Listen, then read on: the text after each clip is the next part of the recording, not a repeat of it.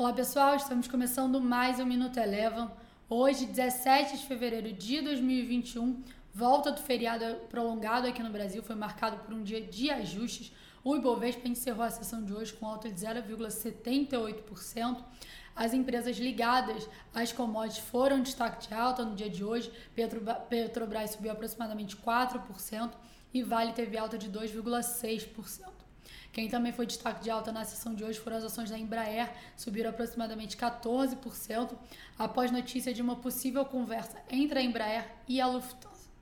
Nos Estados Unidos, as bolsas encerraram sem um viés único em meio à divulgação de dados acima do que era esperado pelo mercado. Hoje, mais cedo, a gente teve nos Estados Unidos a divulgação de vendas no varejo, preço ao produtor e produção industrial superando as expectativas. O S&P 500 encerrou o dia de hoje próximo à estabilidade, com uma leve queda de 0,03%. Com os dados divulgados nos Estados Unidos mais fortes do que o mercado esperava, o dólar teve um movimento de valorização pelo mundo e aqui no Brasil não foi diferente. Encerrou por aqui a sessão cotada a R$ 5,41, com alta de 0,7%.